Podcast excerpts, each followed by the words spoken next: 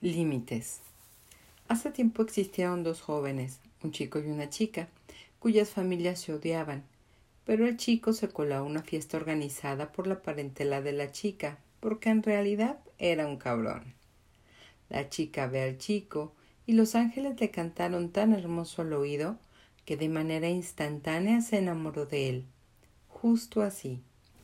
De modo que él se vuelve a colar a su jardín y ambos deciden casarse al maldito día siguiente, porque ya sabes, es súper lógico, en especial cuando los padres quieren matarse entre ellos. Días después, sus familias se enteran del matrimonio y hacen un tremendo berrinche. Muere Mercucio. La chica está tan triste que bebe una pócima que la pondrá a dormir durante dos días. Pero por desgracia, la novel pareja aún no ha aprendido los tejes y manejes de una buena comunicación marital y a ella se le olvida por completo mencionarle algo de eso a su nuevo marido. Entonces, él malinterpreta el coma inducido de su nueva esposa y cree que se ha quitado la vida, lo cual propicia que pierda la cordura y decida suicidarse al pensar que se reunirá con su amada en el más allá o algo así. De ese modo, a los dos días ella despierta del letargo solo para enterarse de que su marido se ha suicidado. Así que ella también se mata. Fin. Romeo y Julieta es sinónimo de romance en nuestra cultura actual.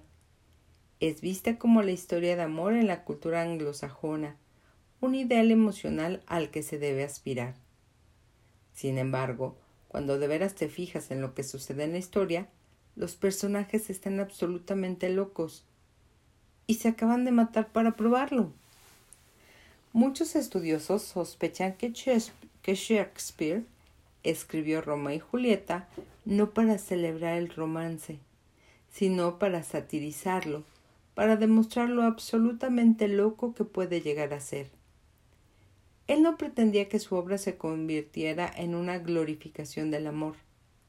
De hecho, buscaba exponer lo contrario, mostrarlo con un gran signo neón intermitente de manténgase fuera y con una cinta de policía alrededor con la leyenda no pase. Durante la mayor parte de la historia humana, el amor romántico no ha sido tan celebrado como lo es ahora. De hecho, hasta mediados del siglo XIX, el amor era visto como un impedimento psicológico innecesario y demasiado peligroso en contra de las cosas más importantes de la vida. Ya sabes, como arar la tierra o casarte con un tipo dueño de muchas ovejas.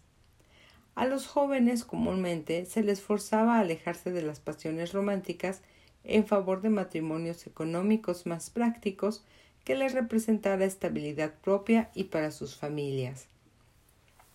Sin embargo, hoy nos excitamos con esa clase de amor locuaz, eso domina nuestra cultura. Mientras más dramático, mejor. Ya sea Ben Affleck al intentar destruir un asteroide para salvar la Tierra por la chica a la que ama, o Mel Gibson al asesinar a cientos de ingleses y fantasear con su doncella asesinada, abusada y torturada hasta la muerte, o a esa chica élfica que renuncia a su inmortalidad para estar con Aragorn en El Señor de los Anillos, o las comedias románticas estúpidas en las que Jimmy Fallow pierde sus boletos para presenciar los playoffs de los Red Sox porque de Drew Barrymore, Drew Barrymore siente necesidades o algo así. Si esa clase de amor romántica fuera cocaína, entonces como cultura todos seríamos como Tony Montana en cara cortada hundiríamos nuestras fosas nasales en una maldita montaña de coca mientras gritamos Díganle hola a mi pequeño amigo. El problema es que estamos descubriendo que el amor romántico es como la cocaína. Es peligrosamente similar a la cocaína, tan similar que simula exactamente las mismas partes de tu cerebro, tan similar que te produce una sensación de bienestar efímero y hace que te sientas bien un rato, pero crea tantos problemas como los que resuelve, como la cocaína. Muchos elementos que buscamos en el amor romántico, como las muestras de afecto dramáticas y embriagantes en términos emocionales, la confusión de los altibajos, no son ni más sanos ni genuinas muestras de amor. De hecho, por lo general, solo constituyen otro modo de sentirse con derecho a todo, externado a través de las relaciones personales. Lo sé, eso me hace parecer un verdadero amargado. En serio, ¿qué clase de tipo habla mal del amor romántico? Solo escúchame. La verdad es que hay formas sanas de amar y formas enfermizas de amar. El amor enfermizo se sustenta en dos personas que intentan escapar de sus problemas a través de las emociones que derivan de lo que sienten entre sí. En otras palabras, se aprovechan uno del otro como una manera de escape. El amor sano surge cuando dos personas reconocen y manejan sus propios problemas con el apoyo mutuo, como pareja. La diferencia entre una relación sana y una enfermiza se reduce a dos cosas. Uno, ¿qué tanto acepta cada persona en la relación la responsabilidad? Y dos, la disposición de cada persona para rechazar y ser rechazado por su pareja. Donde quiera que haya una relación enfermiza o tóxica, habrá un sentido de responsabilidad en ambas partes, pobre y áspero, así como una incapacidad de dar y recibir rechazo.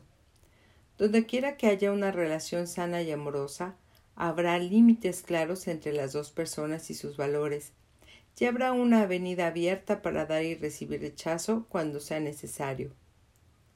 Cuando digo límites, me refiero a delinear la responsabilidad de los problemas personales entre dos, dos, individuos.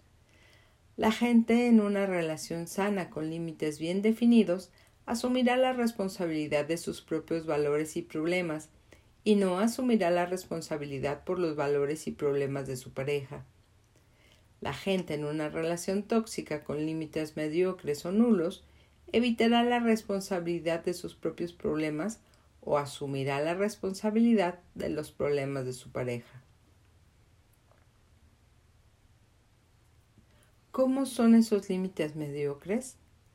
Aquí expongo algunos ejemplos. No puedes salir con tus amigos sin mí. Ya sabes lo celosa que me pongo. Tienes que quedarte en casa conmigo. Mis compañeros de trabajo son unos idiotas Siempre hacen que me quede más tarde en las reuniones porque les tengo que decir cómo hacer su trabajo. No puedo creer que me hiciera sentir tan estúpida frente a mi propia hermana. Nunca me lleves la contra frente a ella de nuevo. Me encantaría tomar ese trabajo en Milwaukee, pero mi mamá nunca me perdonaría si me mudo tan lejos. Puedo salir contigo, pero por favor no se lo cuentes a Cindy. Es que se vuelve muy insegura cuando yo tengo novio y ella no. En cada escenario, la persona asume la responsabilidad por problemas o emociones que no le pertenecen o está demandando que alguien más asuma la responsabilidad de sus problemas o emociones. En general, la gente se siente con derecho a todo. No. En general, la gente que se siente con derecho a todo cae en una de ambas trampas en sus relaciones. O esperan que el otro asuma la responsabilidad por sus problemas. Yo quería tener un fin de semana relajado aquí en casa. Debías haber sabido eso y cancelar tus planes o asumen demasiada responsabilidad por los problemas de los otros. Ella perdió de nuevo su trabajo. Probablemente sea mi culpa porque no la apoyé como debía. Mañana le ayudaré a reescribir su currículum vitae. Las personas que se sienten con derecho a todo adoptan esas estrategias en sus relaciones, como con todo, para no tener que asumir la responsabilidad de sus propios problemas como resultado, sus relaciones son frágiles y falsas, producto de evadir el dolor interno en lugar de apreciar y adorar a sus parejas genuinamente. Lo anterior no solamente aplica para las relaciones románticas, por cierto, sino también para las relaciones familiares y las amistades. Una madre sobreprotectora podría asumir la responsabilidad de los problemas de sus hijos. Dicha actitud perpetuará en sus, en sus vástagos esa conducta de sentirse con derecho a todo, pues crecerán con la idea de que otros siempre deberán ser responsables de sus problemas. Por tal razón, los problemas en tus relaciones románticas siempre son extrañamente parecidos a los problemas en la relación de tus padres. Cuando tienes áreas turbas de responsabilidad respecto de tus emociones y acciones, zonas en las que no queda claro quién es responsable de qué, de quién es la culpa, por qué estás haciendo lo que estás haciendo, nunca desarrollas valores sólidos. Tu único valor consiste en hacer feliz a tu pareja, o tu único valor consiste en que tu pareja te haga feliz. Esa conducta es autodestructivo, por supuesto, y las relaciones que se caracterizan por dicha turbiedad por lo general se van a pique como el Hundenburg. Ah, ok, debe ser un barco. Con todo y fuegos artificiales y el drama que lo acompaña. La gente no puede resolver tus problemas por ti. Y no deberían intentarlo, porque no te hará feliz. Tú tampoco puedes resolver los problemas de los demás por ellos, porque eso tampoco los hará felices. La señal de una relación enfermiza son dos personas que tratan de resolver los problemas del otro para poder sentirse bien consigo mismos. Por contraparte, una relación sana se da cuando dos personas resuelven sus propios problemas con el fin de sentirse bien uno respecto del otro. El definir límites apropiados no significa que no puedas ayudar o apoyar a tu pareja o recibir ayuda y ser apoyado también. Ambos deberían apoyarse. Pero solo porque cada uno elija apoyar y ser apoyado, no porque te sientas obligado o con derecho a hacerlo.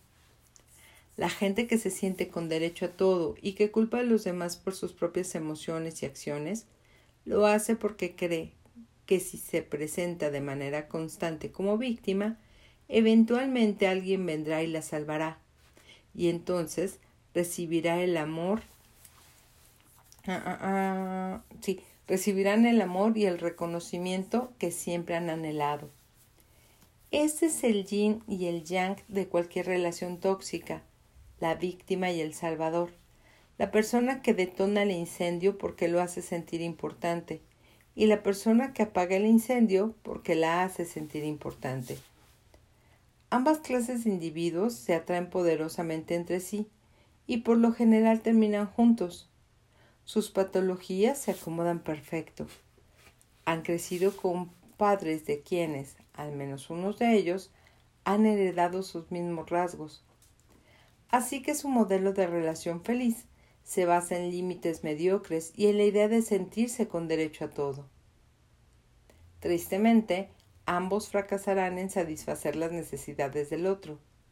De hecho, su patrón de culpar y aceptar la culpa perpetúa su creencia de sentirse con derecho a todo, así como su débil autoestima, mismos que de inicio los han alejado de su propósito de satisfacer sus necesidades emocionales.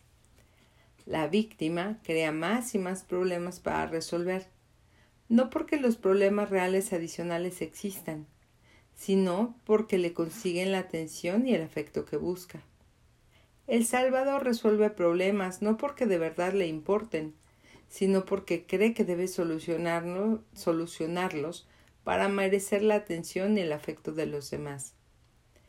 En ambos casos, las intenciones son egoístas y condicionadas, y por lo tanto de autosabotaje. Y el amor genuino rara vez se experimenta. La víctima, si de verdad amara al Salvador, diría Oye, este es mi problema. No tienes que resolverlo por mí. Solo apóyame mientras yo lo soluciono. Eso realmente sería una demostración de amor. Asumir la responsabilidad de tus propios problemas y no hacer sentir a tu pareja responsable de ellos. Si el Salvador en realidad quisiera rescatar a la víctima, diría Oye, estás culpando a los demás de tus propios problemas. Hazte cargo tú de ellos. De una forma un tanto dura, sería realmente una demostración de amor. Ayudarle a resolver a alguien sus propios problemas. En vez de esto, las víctimas y sus salvadores se utilizan para encontrar bienestares efímeros. Es como una adicción que satisface en el uno en el otro. Irónicamente, cuando se les presenta la oportunidad de salir con una persona sana en términos emocionales, con frecuencia se sienten aburridos o que les falta química con ella. Dejan pasar a esos individuos emocionalmente sanos y seguros de sí mismos, porque una pareja que confía en sí misma con límites firmes no resulta tan emocionante para estimular el bienestar efímero que ellos necesitan. Para las víctimas, la cosa más difícil en el mundo es hacerse responsables de sus problemas. Han pasado su vida creyendo que los demás son responsables de su destino. El primer paso para asumir esa responsabilidad con sí misma es por lo general atemorizante para ellas. Si tú haces un sacrificio por alguien que te importa, debe ser porque deseas ayudarlo, no porque te sientes obligado o porque le temes a las consecuencias de no hacerlo.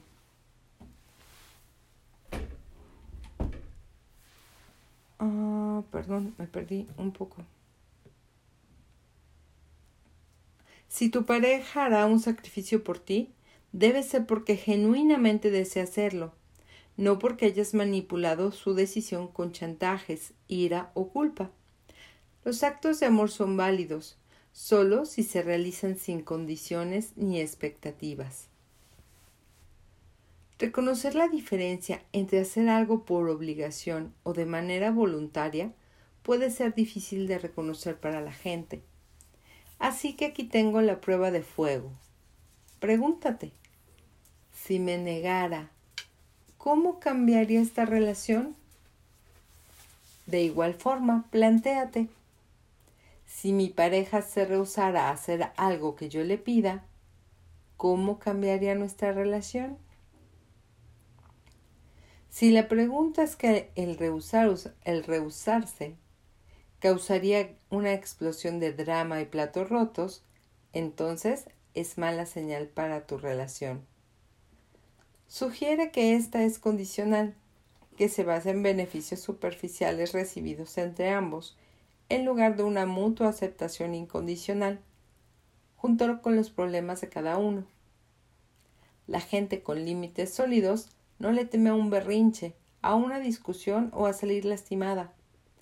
Las personas con límites débiles se muestran atemorizadas por las mismas cosas y constantemente moldearán su comportamiento para acomodar los altibajos de su montaña rusa emocional. La gente con límites sólidos comprende que es irracional esperar que dos personas se acoplen al 100% y satisfagan cada necesidad mutua. Estas personas comprenden que de tiempo en tiempo herirán los sentimientos de los otros, pero que no son ellos quienes determinan cómo se sienten las otras personas. La gente con límites sólidos comprende que una relación sana no implica controlar las emociones del otro, sino que cada uno apoya al otro en su crecimiento individual y para resolver sus propios problemas. No se trata de que todo lo que es le es importante a tu pareja te sea importante a ti. Se trata de que tu pareja te sea importante, independientemente de lo que es importante para él o ella. Eso es el amor incondicional, nene. ¿Cómo construir confianza? Mi esposa es una de esas mujeres que se pasa mucho tiempo frente al espejo. Le encanta verse increíble y amo que ella se ve increíble, obviamente. En las noches que salimos, después de una hora de ponerse maquillaje, peinarse, vestirse, y lo que sea que las mujeres hacen en estas sesiones en el baño, sale y me pregunta cómo se ve. Ella posee una hermosura inusual. Sin embargo, de vez en cuando se ve mal. A lo mejor intentó algún, algún nuevo peinado o decidió ponerse un par de botas que algún extravagante diseñador de modas en Milán pensó que eran avant-garde. Cualquiera que sea la razón, simplemente no funcionó. Cuando se lo externo por lo general se molesta. Conforme camina de nuevo al armario o al baño para rehacer todo y propiciar que lleguemos con media hora de retraso, escupe una serie de palabras altisonante y a veces incluso lanza unas cuantas de ellas en mi dirección. En esta situación, el estereotipo dicta que los hombres deben mentir para mantener contentas a sus novias o esposas. Yo no. ¿Por qué? Porque la honestidad en mi relación es más importante que el que yo me sienta bien todo el tiempo. Con la última persona con la que me debería autocensurar es con la mujer con la, es, es con la mujer que amo. Por fortuna, estoy casado con una persona que está de acuerdo y está dispuesta a escuchar mis pensamientos sin censurarlos. Ella también me dice las cosas como son, por supuesto, y es uno de los rasgos más importantes de lo que ella me ofrece como compañera. Claro, a veces mi ego sale lastimado y me quejo y trato de discutir. Pero horas más tarde regreso enfurruñado y admito que ella tenía razón. Y caray, ella me hace una mejor persona, incluso cuando odio escuchar esas cosas en el momento. Cuando nuestra prioridad más alta es siempre sentirnos bien o siempre hacer sentir bien a nuestra pareja, entonces nada termina sintiéndose bien. Así nuestras relaciones se desmoronan sin siquiera darnos cuenta. Sin conflicto no puede existir confianza. El conflicto existe para demostrarnos quién está ahí para nosotros de manera incondicional y quién está ahí solo por los beneficios. Nadie confía en alguien que le dice sí a todo. Si el panda de la decepción estuviera aquí, te diría que el dolor en nuestras relaciones es necesario para cimentar nuestra confianza en el otro o los demás y producir más intimidad. Para que una relación sea sana, Ambos integrantes deben estar dispuestos y ser capaces tanto de decir no como de escuchar un no. Sin esa negación, sin ese rechazo ocasional, los límites se rompen y los problemas y valores de una persona acaban por dominar a los del otro. El conflicto no solo es normal, entonces es absolutamente necesario para mantener una relación sana. Si dos personas cercanas no son capaces de ventilar sus diferencias abierta y eh, um, explícitamente, entonces su relación gira en torno de la manipulación y la tergiversación y lentamente se volverá tóxica. La confianza es el ingrediente más importante de cualquier relación, por la simple razón de que sin ella en realidad no significa nada. Una persona podrá decirte que te ama, que quiere estar contigo, que dejaría todo por ti. Pero si no confías en ella, no encuentras un beneficio en sus declaraciones. No te sientes amado hasta que confías en el amor que te está, que ésta te expresa. Mm, llega sin ninguna condiciones especiales o de carga asociada a él. Eso es lo que resulta tan destructivo sobre el engaño. No se trata del sexo, se trata de la confianza que ha sido destruida como resultado de ese sexo. Sin la confianza, la relación ya no puede funcionar. Así que se trata de reconstruir la confianza o decir adiós. Con frecuencia recibo correos electrónicos de personas a quienes sus parejas sentimentales las han engañado, pero que desean seguir con el, con el vínculo y se preguntan cómo pueden confiar de nuevo en él o ella. Sin esa confianza, me dicen, la relación se ha empezado a sentir como una carga, como una amenaza que debe ser monitoreada y cuestionada antes de ser disfrutada. El problema aquí radica que la mayor... Ah, ah, ah, no, va de nuevo. El problema aquí radica en que la mayoría de la gente a la que se le descubre su infidelidad se disculpa y ofrece el clásico rollo de no volverá a suceder. Y hasta ahí, como si sus miembros cayeran en orificios diferentes completamente por accidente. Y muchos de los que son engañados aceptan esa respuesta con los ojos cerrados, sin cuestionar los valores o lo que le importa un pito a su pareja. Sí, lo dije con doble intención. No se cuestionan si esos valores y eso que les importa a sus parejas los hace personas con las que valga la pena quedarse. Se aferran tanto a su relación que no se dan cuenta de que ésta se ha convertido en un hoyo negro que consume su dignidad. Si la gente es infiel, es porque para ella hay algo más importante que su relación.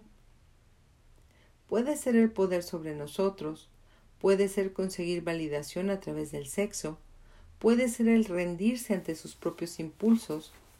Por lo que sea, es claro que los valores del infiel no están alineados de modo que se refuercen una ah, ah, ah, no están alineados de modo que refuercen una relación sana.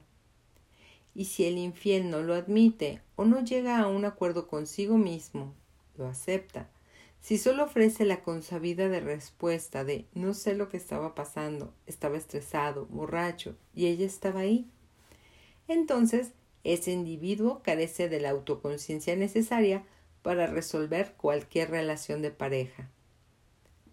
Lo que debe suceder es que los infieles comiencen a pelar su cebolla de la autoconciencia y descubran los valores tan jodidos que causaron que rompieran la confianza de la relación.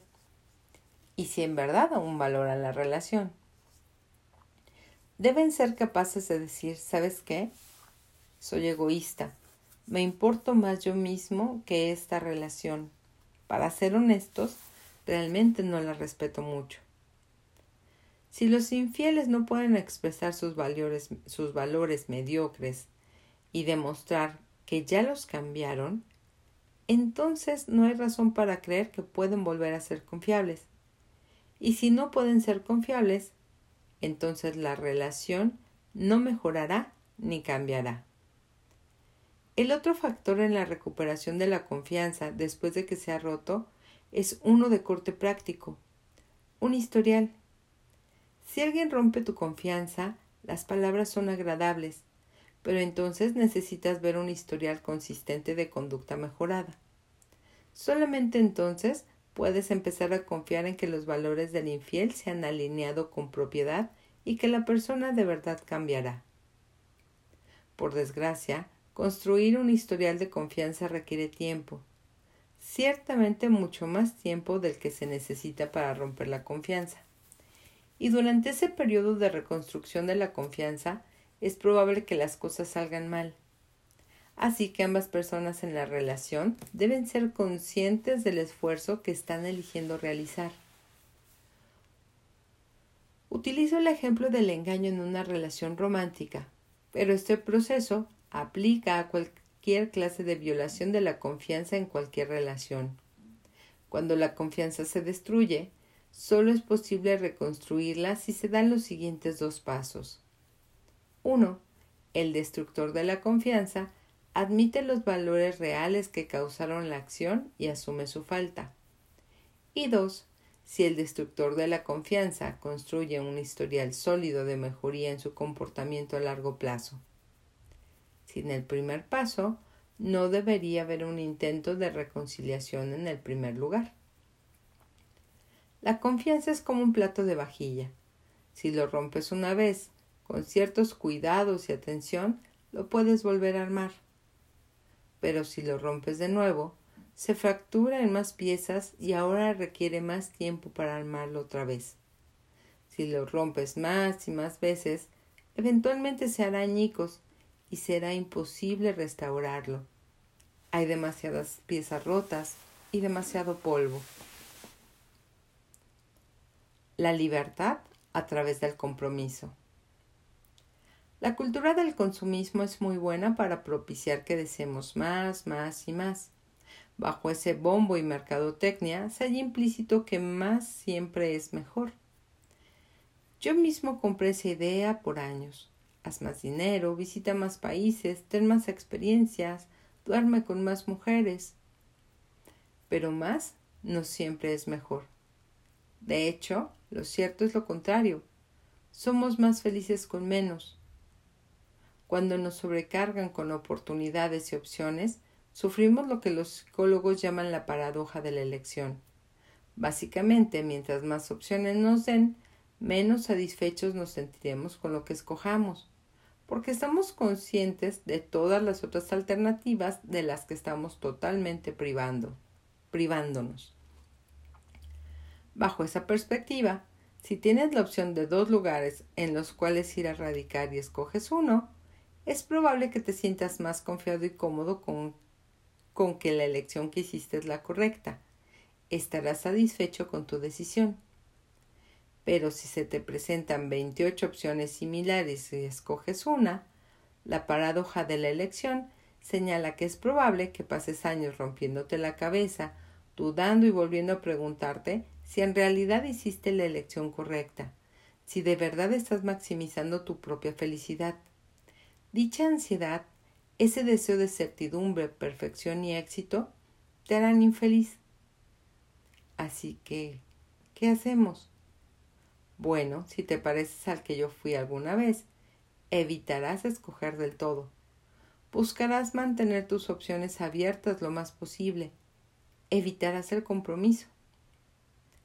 Sin embargo, a pesar de que invertir emocional y profundamente en una persona, un lugar, un trabajo o una actividad podría negarnos una amplitud de experiencias que quisiéramos, el perseguir esa amplitud nos niega la oportunidad de experimentar las recompensas en cuanto a la profundidad de dicha experiencia.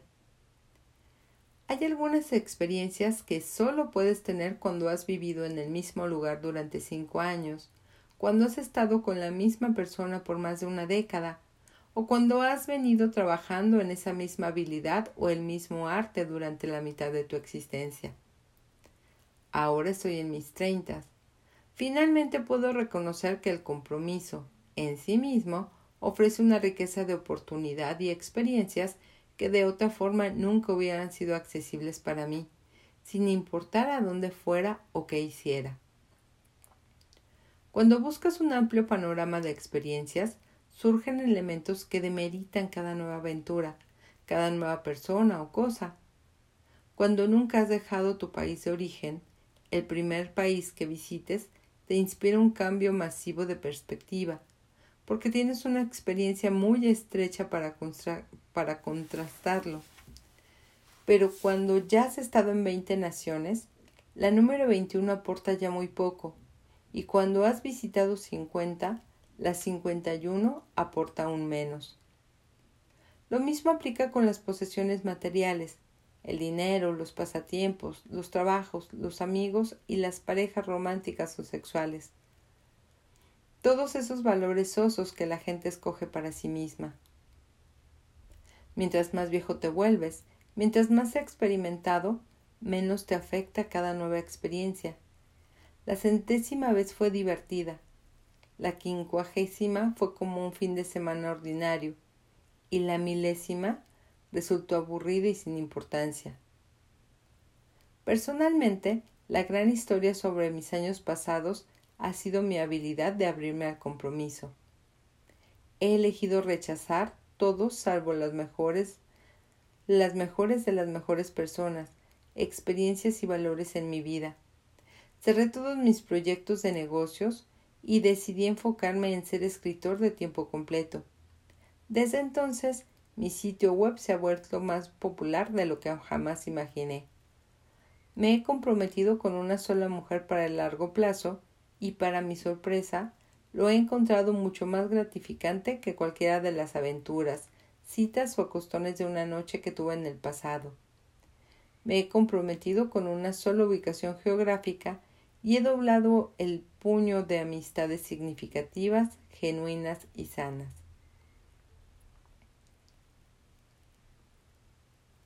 Y lo que he descubierto es algo verdaderamente disruptivo, que, que en el compromiso hay una libertad y una liberación.